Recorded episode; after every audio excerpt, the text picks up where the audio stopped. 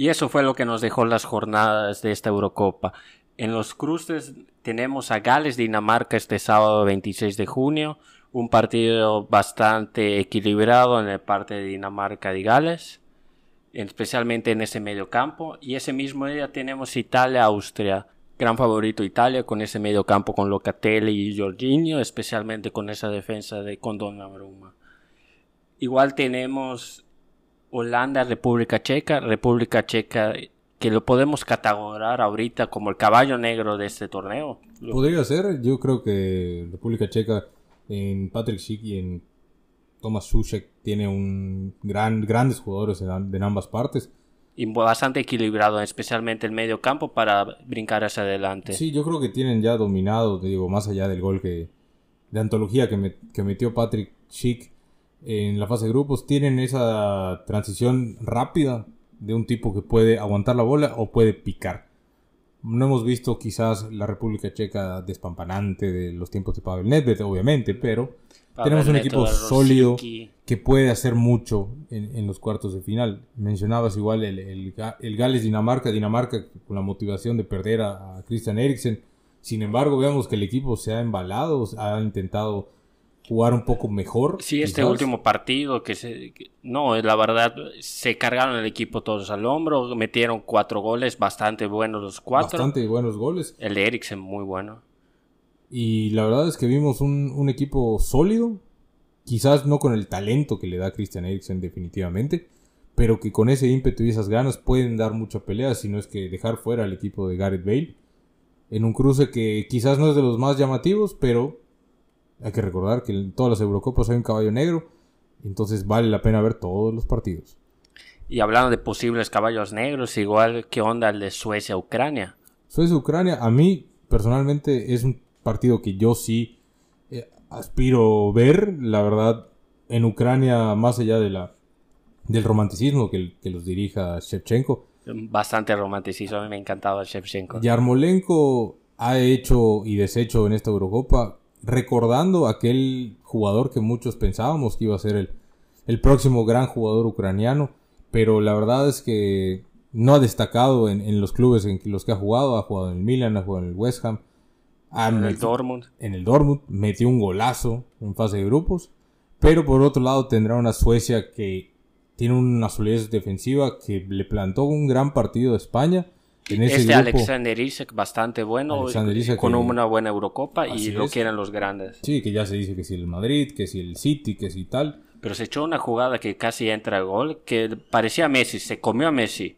Sí, tiene, el, jugador tiene talento, no hay que negarlo, estaba en los 16 años, estaba en el Dortmund. Es un jugador que puede cargar con la responsabilidad del ataque sueco, que está muy bien cobijado por Forsberg por un lado y, por otro lado Kulusevski Marcus Berg que está ahí, el eterno Marcus que, Que lo apoya en la delantera. Así es, entonces Suecia tiene con qué atacar, tiene con qué defender. Ucrania tiene con qué atacar y defender. Quizás no al mismo nivel, pero es un, es un equipo, los, los dos son equipos que juegan en bloque. Atacan todos, defienden todo. Mucho ímpetu, mucho físico. Los dos son jugadores altos, fuertes y, y de aquella Europa un poco del este. Entonces, Va a ser un, choque muy ríspido, pero que a su vez tiene mucho fútbol. Yarmolenko por un lado, Forsberg del otro, jugando en, en posiciones similares, contrarias. Pero es un, yo creo que va a ser un gran partido ese. Y hablando de posibles grandes partidos, Sergio eh, Busquets y 10 más contra Croacia. Va, de veras que el regreso de, de Sergio Busquets le cambió la cara. Completamente, de con trabajo intentar meter goles a meter cinco. La verdad, otra España la que vimos, pero todavía le falta. Sí, todavía le falta. Con la incursión yo diría que puntualmente de Busquets, Aspilicueta no tuvo el mejor partido. Pero tampoco se le vio mal. Pero no se le vio mal. Yo personalmente, más allá del, gusto por el jugador. Es romanticismo lo que vas a decir. Yo creo que Aspilicueta es mejor lateral que Llorente. Ah, no, claro. Ah, no. Yo pensé que ibas a decir un poco más romántico algo por el estilo, pero sí. Como son en el caso de Spilicueta, es un jugador que sabe jugar la posición, que ha jugado toda la vida en esa posición, ya sea en línea de 3 o en línea de 4. Siempre ha jugado defensa por derecha, también ha jugado del otro lado. Pero Llorente es un jugador que yo creo que le puede sumar más a España, quizás jugando un poco más adelante. Como un volante o como un interior, siempre por el lado derecho. Pero no lo veo como ese lateral que España necesita No es Daniel Carvajal, no es Sergio Roberto las veces que ha jugado, pero Aspilicueta es un tipo que sabe jugar allá, que cumple con esa función, que la sabe cumplir. Más allá de que inventar que Llorente te puede dar un plus quizás. Entonces yo creo que la opción de España es Aspilicueta. Sí, te puede dar un plus más incluso en el medio campo o en la banda. Sergio Busquets pues, demostró que, está hecho para, para jugar esta Eurocopa y acompañar a sus, a sus compañeros porque sin él España era otra. Y en el caso del ataque, Morata necesita reencontrarse con el gol. Es un tipo que siempre está ahí pero que no la puede meter muchas veces. Quizás Gerard Moreno en este partido jugando a la par le sirvió un poco más y le serviría un poco más quizás en, los cuartos de final. Yo creo que sí, en, allí podría jugar España con un 4-4-2 un poco mejor y allí Morata acompañar a, a, Gerardo Moreno. O al revés, pero sí lo veo un poco más pobre en ese sentido Morata.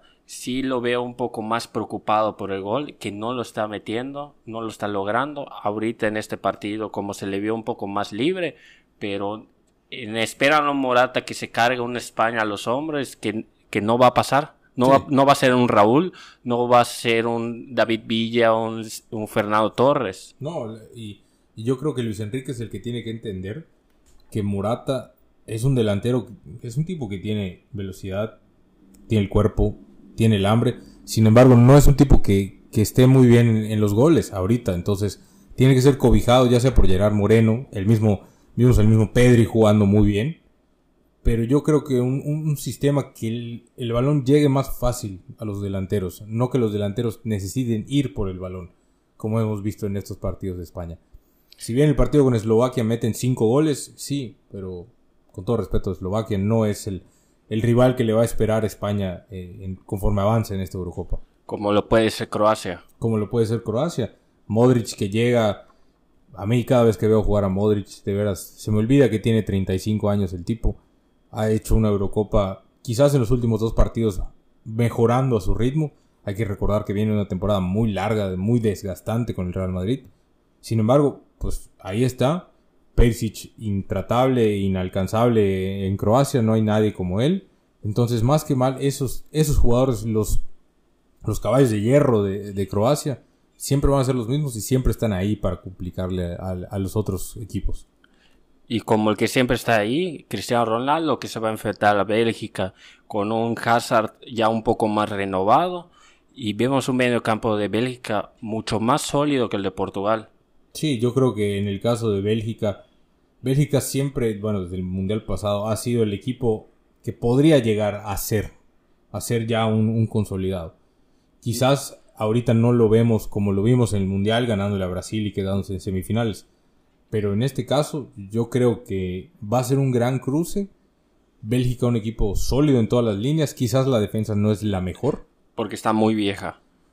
Vieja o no, es la que tiene por el momento. Es la que tiene por el momento no se, no se atrevieron a, probar con nuevos jugadores. Sí, no es tan sólida y esperemos que en un futuro, porque si esta defensa va al mundial, no creo que haga mucho. No, yo tampoco. Yo creo que ya es algo que Roberto Martínez tiene que renovar. Pero tenemos del otro lado a Portugal, que su delantera, pues, lo que nos ha dejado a los pase de grupos es que no es la más sólida tampoco.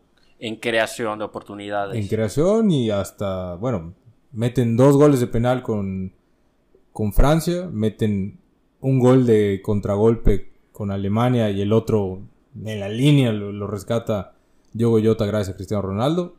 En el partido de Hungría vimos sí tres goles, pero en el minuto 80 son un sí, o sea, en la estadística vamos a, ver, vamos a ver que Portugal sí metió siete goles en la fase de grupos, pero hay que analizar un poco cómo se dieron esos goles, yo diría. Bueno, siete y tres fueron de penal de Cristiano Ronaldo, con cuatro goles el máximo goleador y tiene cinco goles, perdón, y tiene tres penales, entonces. Así es. Entonces, eso con Bélgica, con ese medio campo que, tan sólido que, que tienen por el momento, como tú mencionabas, va a ser un cruce muy difícil. Yo no veo, la verdad, yo no veo a Portugal sobrepasando esta eliminatoria. O sea, por, no lo ves con oportunidades ni atacando por las bandas, con un poco más de Diego Jota. Bueno, yo me arriesgaría un poco más con Joao Félix. Yo también. Bruno Fernández no está haciendo un buen juego. No, yo no, yo honestamente sí mantendría el 4-3-3 que juega muchas veces Portugal. Moutinho con ya sea Danilo William Carvalho y Renato Sánchez, Bernardo Silva o cambiarlo por Yao Félix ya, Cristiano inamovible y Diego Llota o intentar algo más por esa banda, quizás con Bruno Fernández intentando algo. Me refiero a las variantes son un poco limitadas quizás al ataque. Sí, lo veo al entrenador un poco con miedo de mover las fichas. Y del lado de Bélgica tienes una que en nombres y en calidad de juego entre Hazard si sale entonado, Mertens, Lukaku, De Bruyne, Ahí ya para, o sea, con, Lukaku, De Bruyne y todos, o sea, la creación Ferreira, Carrasco, o sea, hay muchas opciones para atacar, quizás no para defender. Sin embargo, ante un Portugal que no está este atacando muy bien. Que no está atacando muy bien. Y un Bélgica que juega muy bien al ataque. Yo sí veo favoritos a los belgas para pasar en este eliminatorio. Tiene mucho sentido y especialmente si atacan por la banda de Semedo que ya vimos que no anda tan bien y para mi gusto tampoco Rubén Díaz. Se le esperaba más al jugador del Manchester City siendo el mejor jugador de la Premier League a mi gusto, el jugador, el jugador que vimos contra Alemania no es el jugador mejor, mejor catalogado de la, de la anterior temporada de Premier League. Y también hay que mencionar Pepe con sus 38 años, pues no puede sacar toda la sabe, Sabe y se nota cada vez que, que, es requerido que es un gran jugador, que sabe leer muy bien las jugadas, pero tírale un balón a las espaldas como fue en el gol de Benzema y llega al día siguiente. Imagínate eso jugando con un tridente como podría ser Hazard, Lukaku y el otro Hazard. O Hazard, Lukaku y Mertens. O Hazard, Lukaku y el que me digas. Todos son más rápidos y todos son muy determinantes en sus equipos. Con mejor visión de juego además. Y hablando de más velocidad y más determinación en el juego, estamos hablando de Francia, con una delantera como Mbappé, Benzema, Griezmann y un medio campo impresionante, que se dan contra una Suiza un poco débil en el medio campo, con un Shakiri que se está desarrollando un poco más, pero no lo vimos bien en los inicios de la Eurocopa, y una defensa que por ahí anda, no está mal, pero tampoco es la más sólida del, torneo. No, definitivamente. La defensa de, Suiza que, como muchos, diría yo, en esta Eurocopa, incurriendo en, en jugar con línea de 5, con un lateral izquierdo como es Ricardo Rodríguez que no da mucha certeza, o mínimo a mí no me da certeza defensiva, que esa podría ser bien la, la banda que Mbappé va a buscar, va a buscar jugarle a las espaldas entre el, carrilero y el, el, stopper por izquierda, que en este caso es Fabián Char. Entonces no veo fortaleza para un tridente como el que maneja Francia, si repetimos la alineación como la ha hecho de Champs, de Mbappé, Griezmann y Benzema mucha movilidad y una línea de 5 que la veo lenta, incluidos los carrileros. Entonces, correcto. Esas transiciones que maneja muy bien Francia, que puede jugar corto con Benzema o largo con Mbappé, todo en la plataforma del pie de, Pogba, puede ser una gran problemática para Suiza. Mencionamos a Shakiri, Shakiri el eterno, hablando de eternos en, en el ámbito internacional, Shakiri pues más que mal ha ido mejorando su nivel, ya ha anotado varios goles en este en esta Eurocopa que podría complicar entre Seferovic, Emboló y, y Shakiri a la defensa francesa, sobre todo en los laterales. Vimos la baja de, de Diñe que no sabemos si va a llegar, Lucas Hernández que con una amarilla lo sacó de Champs, no sabemos si hay algo muscular también ahí, y del lado derecho que Koundé, Dubois está de baja, Pavard a ver si juega, entonces hay pros y contras de ambos equipos, sí, yo veo que Francia se lo lleva fácil. Esperemos que sí. Yo creo que el juego va a estar Shakiri buscándole la cabeza de Serovic o buscando la velocidad de Embolo. Esa es la forma para el juego. Y Shaka, esperemos que le no le sacan amarilla. Shaka va contra Pogba y Kanté. Por eso, o sea, lo veo difícil en, en la contención para Shaka, el capitán, mi ex capitán, gracias a Dios ya no lo es. Y por supuesto tenemos Inglaterra-Alemania. La mejor el cuarto final en Wembley. Así es, un, cruce con tintes hasta históricos, bélicos. Los alemanes en... Del 66. Así es. Entonces tenemos una Inglaterra que lo hemos platicado ya en episodios anteriores. Quizás hasta el mismo Henderson lo mencionaba en la entrevista de esta semana. Es el mejor plantel inglés nombres que han tenido hace mucho tiempo. Desde Rooney, Beckham. Esa tremenda generación de la Copa 2004 que en el Mundial no hizo volvió a fallar. si bien esta es la base del Mundial de Rusia, es Inglaterra que peleó también en el Mundial pasado. Yo creo que tiene muchísimas variantes en todos los sentidos. Hablando en todas las posiciones, de hecho yo siento que es el mejor plantel que tiene esta Eurocopa. En cuestión de puede llenar cualquier agujero que tiene, incluso más que Francia. Gran atrevimiento decir eso. El único que no tiene tantos recambios es la posición de portero, porque los defensas centrales tienes a Ben White, a Mings, a Maguire, tienes a Ben White, igual del lado derecho tienes a James, tienes a Trippier, tienes varias opciones por allá, igual en el medio campo. Para mí, para mí, para mi gusto, Sancho debería de jugar más. Yo pensé que iba a ser titular y Sterling se iba a sentar en la banca. Igual Rashford, tienes a Carmen Lewin, tienes a Kane, tienes a Billingham que ha hecho una buena Eurocopa y está jugando muy bien con el Dortmund, tienes a Saka, tienes a Calvin Phillips que a mí me está fascinando cómo está jugando, excepto contra Escocia, que la verdad dejó a desear más. Un poco, pero tremendo partido de, los escoceses, hay que mencionar. Sí, por Pero estoy de acuerdo. Inglaterra tiene un plantel amplio y vasto para todas las posiciones. Bueno, hemos visto pares de centrales distintos en los partidos. En, la en el medio campo yo creo que Declan Rice y Calvin Phillips han sentado de cualquier oportunidad a Henderson. Correcto. La calidad del capitán de Liverpool. Mount pues ahorita tiene COVID, a lo mejor está aislado. Mount y Chilwell están aislados. Habrá que ver cómo, cómo siguen ellos dos. Pero en el caso de, de Inglaterra, hablando ofensivamente, Southgate se ha casado con Rashford y con Kane.